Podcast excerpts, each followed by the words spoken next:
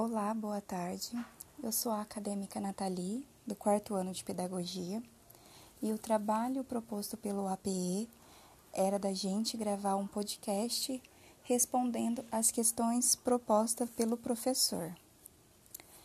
A consciência planetária e a Carta da Terra visam a construção de uma sociedade global mais justa, sustentável e pacífica.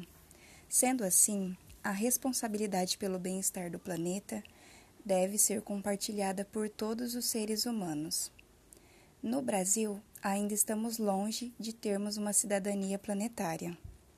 A educação tem um papel fundamental para o nosso planeta, pois ela contribui para a tomada de consciência dos seres humanos em proteger a natureza.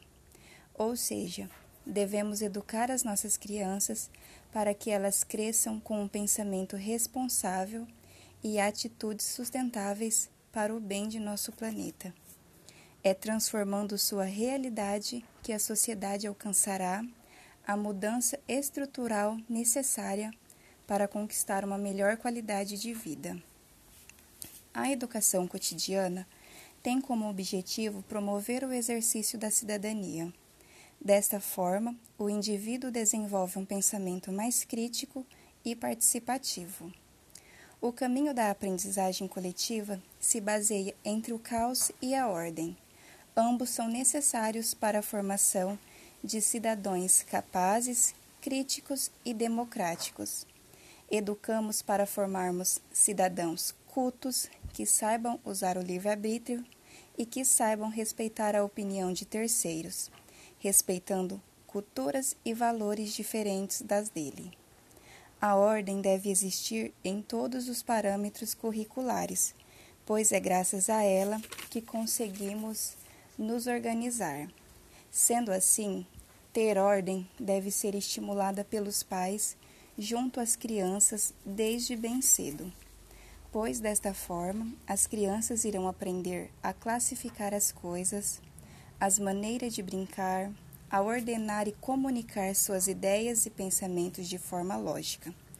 Já uma criança que se habitua a viver no caos, ela provavelmente terá dificuldade em se organizar e certamente terá problemas na hora de estabelecer suas prioridades de vida. O educador tem o papel e o poder de educar orientando acerca dos problemas emergentes de nossa sociedade. A partir dessas orientações, o sujeito poderá refletir sobre suas condutas, a fim de conduzir a vida de forma responsável ou não. O educador tem como foco a formação de indivíduos capazes de se responsabilizar por suas atitudes e por seus atos perante a sociedade que está inserido. E com isso podemos dizer que a responsabilidade social não é uma atividade separada da educação, e sim uma nova forma de educar, mais abrangente e mais consciente. Cabe às escolas abrirem espaços para que a educação esteja unida à ética, ou seja, uma ética consciente de seu poder de transformação. Mais do que uma transformação econômica, teríamos uma mudança social e cultural. Ou seja, a escola tem o poder de transformar indivíduos reflexivos e autônomos, conscientes e capazes de contribuir para uma sociedade mais justa e menos intolerante. O papel do professor é fundamental dentro da escola, pois vai muito além de mostrar conhecimentos aos estudantes. Ele é um agente ativo na formação de um indivíduo e o professor tem o papel fundamental de orientar e motivar seus alunos. O poder transformador da educação atua diretamente na qualidade de vida das pessoas envolvidas, incentivando os indivíduos a olharem com cuidado para os resultados de suas ações, tanto no individual como no coletivo.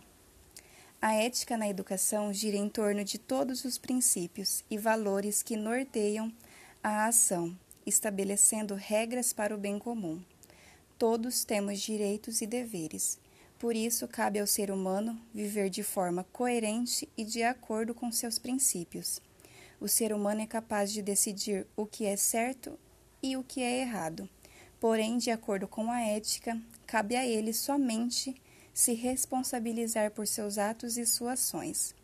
Podemos dizer assim que não existe uma ética individual, e sim uma ética coletiva, levando em conta o bem comum de todos à sua volta.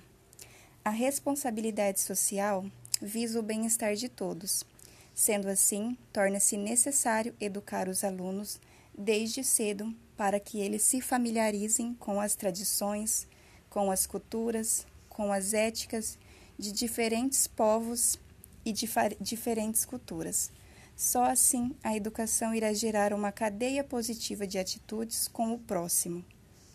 Concluímos então que a escola tem como foco principal o ser humano, pois ela ensina a olhar para fora e para dentro de nossa sociedade, e com isso busca-se a formação de sujeitos pensantes, construindo e contribuindo na formação de uma geração crítica voltada para o bem coletivo e para o desenvolvimento da nossa sociedade e do nosso país.